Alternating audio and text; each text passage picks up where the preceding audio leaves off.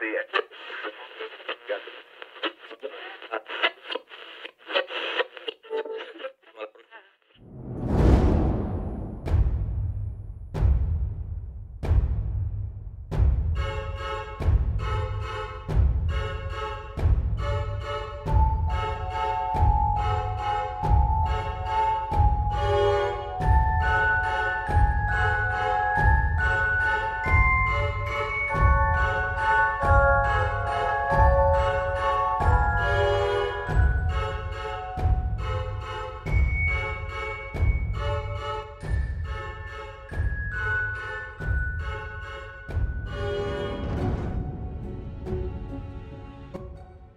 Hola mis amigos, bienvenidos a Serial MX episodio 6.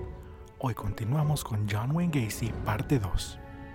Si es el primer episodio en el que nos acompañas de John Wayne Gacy, te recomiendo que escuches el episodio número 5 donde hablamos sobre los inicios de su vida. Sé que fue una larga introducción el capítulo pasado, pero es vital conocer y entender el precedente de este notorio asesino serial. Gacy pudo esconderse muy bien en su entorno, dirigió y construyó negocios exitosos y entretenía a los niños con su alter ego, Pogo el payaso. El hecho de que su historial criminal estuviera camuflado le permitió comenzar desde cero sin que nadie conociera su condena anterior. De esta manera, se le permitió estar cerca de niños sin ser considerado un peligro.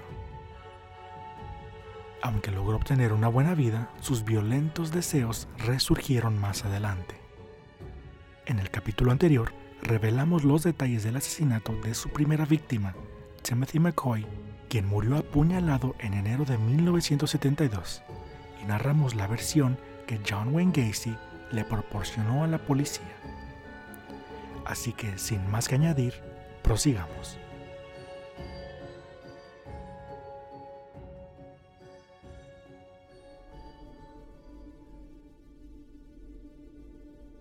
Tan solo unos meses después de haber asesinado a Timothy McCoy, en el verano de 1972, Gacy contrajo matrimonio con su segunda esposa, Carol Hoff, su exnovia de la época de la secundaria.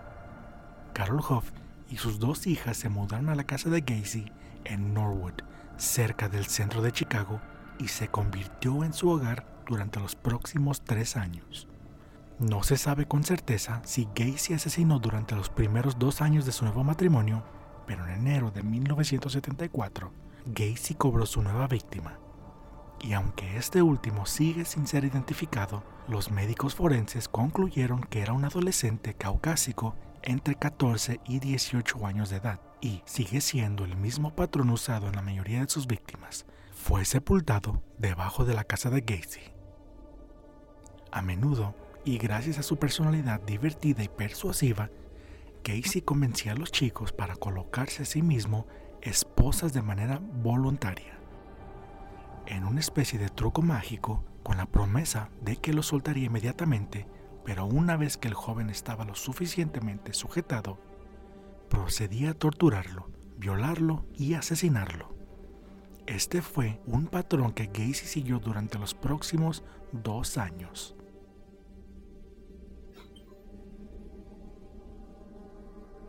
En una de tantas exhibiciones de magia, en julio de 1975, Gacy fue a la casa de uno de sus trabajadores, llamado Anthony Antonucci, de 15 años. Antonucci había sido contratado en mayo de 1975. Una noche, mientras trabajaba, sufrió un accidente que le ocasionó una lesión en el pie. Gacy fue a visitarlo, llegó a la casa del joven cuando se encontraba solo Mientras le aplicaba alcohol en el pie lastimado, Gacy lo empujó al suelo y esposó sus manos detrás de la espalda, pero no ajustó adecuadamente la esposa de la muñeca derecha y Antonucci logró liberar sus brazos. Después de que Gacy salió de la habitación, cuando Gacy regresó, Antonucci se abalanzó sobre él.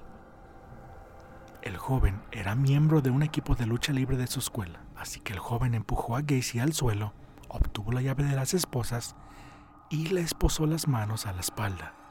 Gacy gritó amenazas intimidadoras y según Antonucci, Gacy mostró una cara que jamás había visto. Cuando Gacy consiguió calmarse, prometió solo irse, sin intentar hacer nada si le quitaba las esposas. El joven estuvo de acuerdo y Gacy salió de la casa. Antonucci más tarde recordó que Gacy le había dicho mientras se hacía en el suelo, no eres simplemente el único que se pudo quitar las esposas, me las pusiste a mí.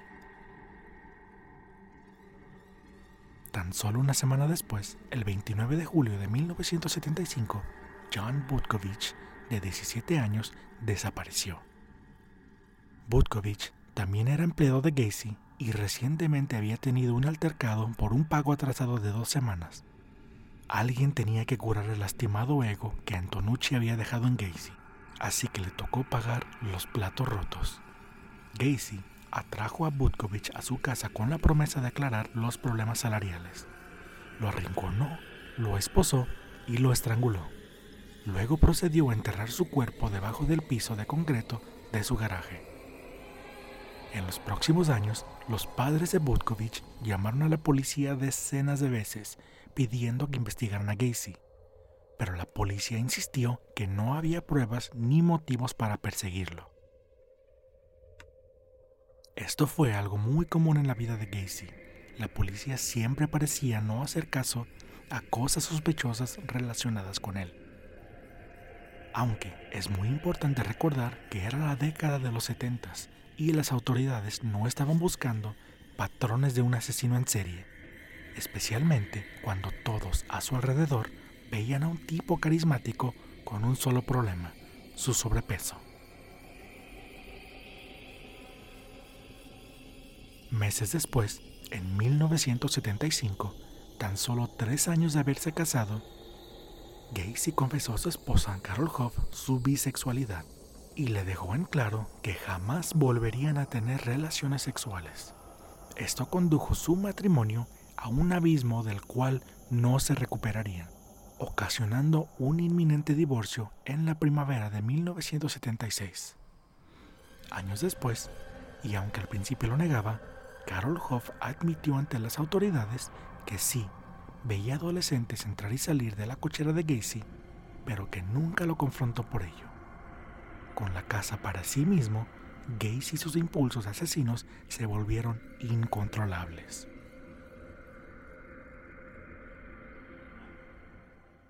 Durante los siguientes dos años, el carismático John Wayne Gacy cometió la mayoría de sus asesinatos. Gacy llamó estos años como sus años de paseo, porque sin nadie en casa, Gacy era libre de cazar víctimas y traerlos en cualquier momento del día. Algunas de sus víctimas eran sexoservidores o chicos que se escapaban de su hogar. Los atraía ya sea de camino a casa, rumbo a la escuela o de regreso de ella, en la calle o simplemente secuestrándolos. Casey solía llevarlos a su casa con la promesa de dinero a cambio de sexo o una oferta de trabajo en su empresa de construcción. Una vez dentro de su casa, intoxicaba a los adolescentes con alcohol o algunas veces usando cloroformo. Algo que Gacy aprendió con la experiencia adquirida durante su trayectoria de asesino fue usar la propia ropa interior de la víctima para amordazarlos con ella misma y así evitar que fluidos salieran tan fácilmente. Al final, cuando la policía se estaba acercando y estaba siendo investigado con lupa, Literalmente se le acabó el espacio para enterrar los cuerpos de sus víctimas. Gacy comenzó a deshacerse de los cadáveres arrojándolos al río Des Plaines a través del puente de la Interestatal número 55, justo a las afueras de Chicago. En el río arrojó un total de cuatro cadáveres. Su cuarta víctima, llamada Darrell Sampson, personalmente me parece una de las más raras porque no hay mucha información sobre él, Samson fue la única víctima que no estaba sepultada debajo de los cimientos de la casa de Gacy. Samson fue colocado debajo de las tablas del piso en el comedor. Tomemos en cuenta que el diseño de los interiores de las casas en Estados Unidos son hechos de madera. Solo los cimientos y estructura están construidos con material sólido. Así que a diferencia de los otros chicos, solo una tabla separaba a Gacy de Samson. qué diferencia existe entre los demás cuerpos, o simplemente no quiso molestarse en escarbar y luego enterrar el cuerpo en el espacio debajo de su casa. Le pesó más su gordo trasero que el querer esconder evidencias. En ese tiempo, cuando los asesinatos de Casey entraron directamente a quinta velocidad, comenzó a pedir a los empleados de su empresa PDM que cavaran agujeros debajo de su casa, supuestamente para meter equipo de calefacción. Para intentar enmascarar el olor, Gacy utilizó cal para evitar preguntas incómodas sobre el olor fétido. El 14 de mayo de 1976, Gacy hizo algo que nunca había intentado antes. Cometió dos asesinatos en un mismo día. La primera víctima fue un adolescente llamado Randall Reffett, de 15 años, que fue visto por última vez cuando regresaba de la secundaria. Su cuerpo fue encontrado por la policía debajo de la casa de Gacy en 1978, junto con los demás cadáveres. Randall Reffett fue identificado por unos rayos de X previamente tomadas de su mandíbula y algunos dientes, casi tres años después de su desaparición. Más tarde, el mismo día, Gacy mató a Sam Stapleton por estrangulamiento. Sam fue una de las víctimas más jóvenes de Gacy, pues tenía solamente 14 años. Su madre y padrastro lo reportaron al día siguiente que desapareció. Sam estaba caminando a casa después de visitar a su hermana y fue enterrado junto a Randall Reffett en el espacio debajo de la casa. Una pista que llevó a la identificación de su cadáver fue el brazalete que portaba en su antebrazo, junto con rayos de X tomados de su cabeza que incluía una porción de sus dientes.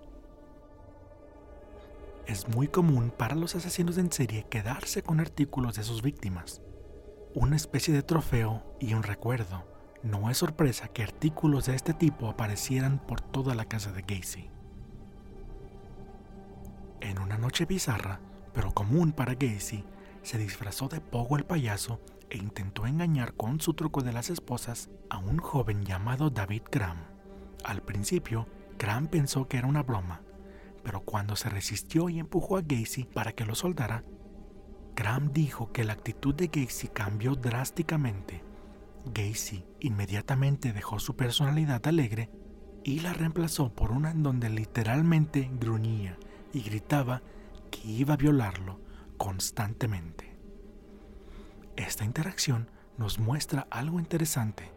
Nos muestra que Gacy era capaz de pasar rápidamente de su personalidad alegre a una contrariamente aterradora.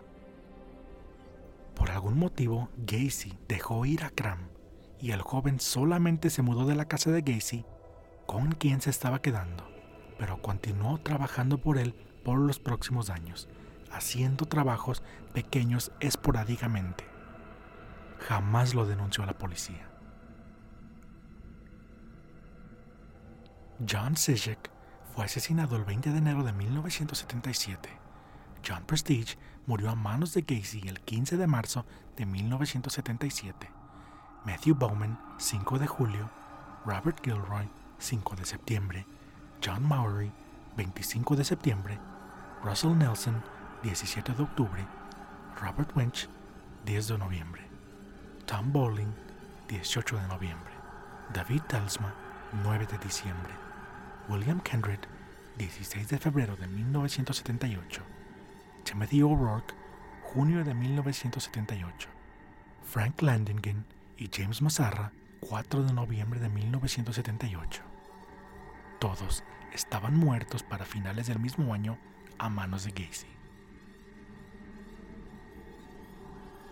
Alrededor de las 9 pm, el 11 de diciembre de 1978, Elizabeth Piest condujo para recoger a su hijo, un estudiante de segundo año de secundaria y estudiante de honores llamado Robert Piest, de su trabajo en una farmacia en Des Plaines. Robert salió y le dijo a su madre que se fuera a casa, que demoraría unos minutos más. Le dijo que quería hablar con un cliente acerca de un trabajo de medio tiempo para el verano, en el cual le pagarían el doble de lo que estaba ganando actualmente. Esa fue la última vez que Elizabeth Piest vio a su hijo. Antes de la medianoche, los padres de Robert fueron a la estación de policía para presentar un reporte de personas desaparecidas.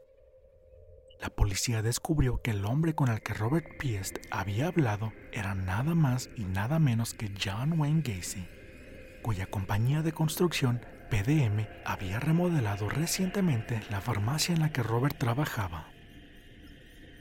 En este punto, la policía de Des Plaines fue a la casa de Gacy para hablar con el contratista que los padres de Robert habían mencionado. Gacy negó con vehemencia hablar con Robert en algún momento y dijo que personalmente iría más tarde a la estación de policía para dar una declaración completa. Las horas pasaron sin ningún rastro de Gacy.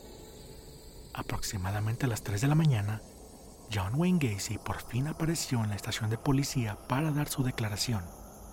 Lo escalofriante y sobre todo perturbador de ese momento fue que Gacy arribó a la estación cubierto de lodo e insistió que había estado involucrado en un accidente vehicular. Gacy nuevamente negó cualquier contacto con el adolescente. Esta vez, la declaración de Gacy no fue convincente. El departamento de policía de Des Plaines verificó su historial y fue entonces cuando reaparecieron sus cargos por agresión sexual en contra del niño de 15 años tiempo atrás. Además de esto, otros cargos de agresión contra él en Chicago convencieron a la policía de que Gacy estaba detrás de la desaparición de Robert Piest. A petición de los detectives, un juez otorgó una orden de registro de la casa de Gacy el 13 de diciembre de 1978. Los detectives descubrieron objetos sospechosos en su casa. Un anillo de graduación de la generación de 1975 de una escuela secundaria grabado con las iniciales JAS, varias licencias de conducir, esposas, ropa de hombre, pero demasiada pequeña para Gacy. Aunque los investigadores notaron un olor extraño, lo atribuyeron a una tubería del drenaje que estaba roto. No encontraron ningún cuerpo, pero sí encontraron evidencia de Robert Piest, un recibo de la farmacia del día que el adolescente desapareció Sabían que Robert Piest había estado ahí, pero no sabían dónde estaba o si estaba vivo. La policía entonces decidió asignar equipos de vigilancia. Gacy fue observado las 24 horas del día y los vecinos fueron interrogados. Incluso, el 18 de diciembre de 1978, un Gacy completamente arrogante y soberbio invitó a los detectives a cenar adentro de su casa. Los detectives, con años de experiencia que lo respaldaba, notaron un olor a descomposición que emanaba de los ductos de ventilación. Gacy cínicamente les dijo, ¿saben? Los payasos pueden salirse con la suya, claramente haciendo referencia a los asesinatos. La presión sobre Gacy era cada vez mayor. Dos días después, el 20 de diciembre de 1978, Gacy había llegado a su límite. Intentó poner una demanda en contra del Departamento de Policía de Des Plaines por acoso a un ciudadano. La constante vigilancia y el temor de que pronto lo atraparían por sus atroces crímenes fue demasiado para él, y no pudo sobrellevarlo más. Gacy dejó de rasurarse y comenzó a ingerir alcohol sin medida alguna. Una noche, y en estado de ebriedad, Gacy acudió a la oficina de su abogado y se llevó consigo una foto del desaparecido Robert Piest. Gacy le dijo a su abogado que el joven estaba muerto y se encontraba en un río. Al día siguiente, el 22 de diciembre, casi 10 años después de su condena por sodomía, Gacy acudió al departamento de policía y confesó haber asesinado entre 25 y 33 personas. Los investigadores ejecutaron una orden de búsqueda en la casa de Gacy y descubrieron 29 cuerpos en el espacio debajo de su casa. Muchos se habían descompuesto más allá del reconocimiento visual y expertos forenses fueron traídos para identificarlos por medio de sus dentaduras. aunque los médicos forenses no pudieron determinar las causas de muerte en diversos cuerpos, estaba claro que todos fueron homicidios. Años después y durante el juicio, testigos revelaron que Gacy usó a los propios empleados de su empresa PDM para cavar la mayoría de las tumbas. Gacy intentó defenderse declarándose cómodamente en su último y desesperado recurso legal, esperando un veredicto de no culpable por sus acciones. Pero el jurado no compró lo que Gacy les intentaba vender. El 13 de marzo de 1980, John Wayne Gacy fue sentenciado a muerte por 12 asesinatos que la fiscalía pudo comprobar. Gacy, por fin, dejó caer la fachada amistosa que había mantenido durante todos esos años. En la corte, Gacy no parecía tener ningún remordimiento por las personas que él mató. Gacy pasaría 14 años en prisión esperando su muerte en la penitenciaría de Menard, en Illinois. Un dato curioso fue que la noche antes de su ejecución, como última comida, Gacy pidió una docena de camarones fritos, medio kilo de fresas, papas a la francesa y una cubeta de pollo de KFC, intentando recordar los viejos tiempos cuando trabajaba en la franquicia de su ex suegro. Aunque intentó apelar su sentencia, Gacy fue ejecutado el 10 de mayo de 1994, a la edad de 52 años, tras haber cumplido 15 años en prisión.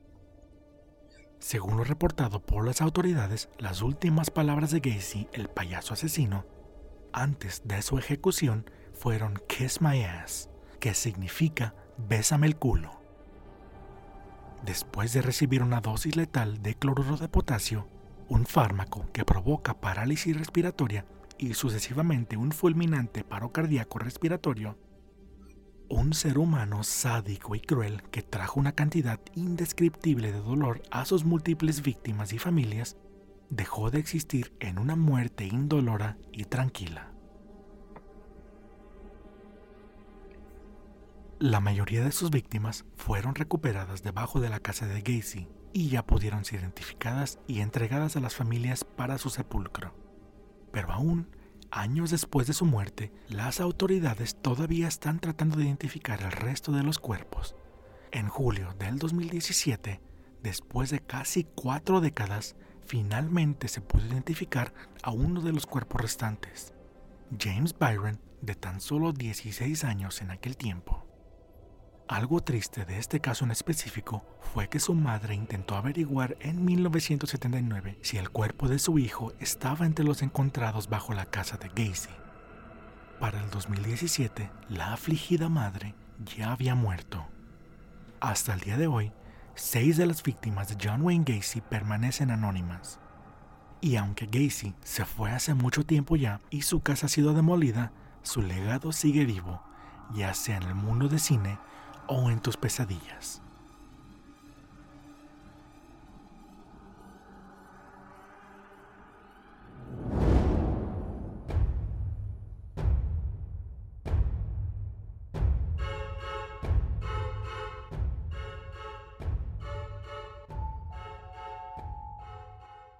Bueno, esto fue John Wayne Gacy, episodio 6 de Serial MX Podcast. Quizás Gacy tenía un odio muy marcado en contra de adolescentes masculinos y simplemente los asesinaba. Tal vez no los odiaba y en realidad lo que sentía era una fuerte atracción y creciente obsesión por adolescentes de su mismo sexo, que después de descargar sus más bajos y oscuros deseos terminaba con sus vidas en un afán de mantener en secreto sus preferencias sexuales, que hasta ese punto había intentado mantener en secreto con profundo esmero.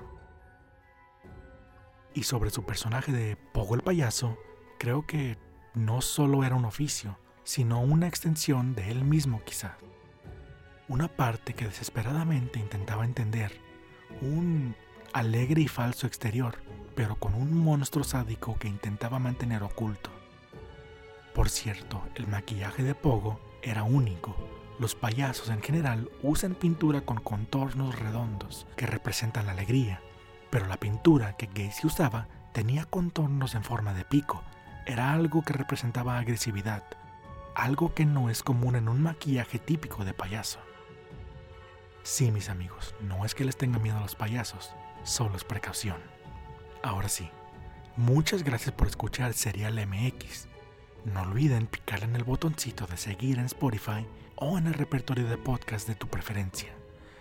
Denle su mega like a nuestra página de Facebook, Serial MX Podcast. Recuerden que si tienen una historia, algún roce con un asesino en serie o simplemente quieren desahogarse, mándenme un correo a serialmxpodcast.gmail.com Los veo el siguiente lunes, señoritos, señoritas, chiquillos y chiquillas. Gracias por escuchar Serial MX, un podcast donde tus pesadillas fueron realidad. Y recuerden, los veo en Disneylandia.